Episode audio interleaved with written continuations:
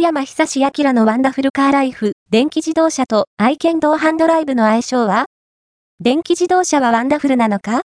エアコンを使うと、航続距離は激減、暑い時期は特に注意、避暑地なら、涼しいは、過去の話、トヨタ BZ4X は愛犬を乗せられない。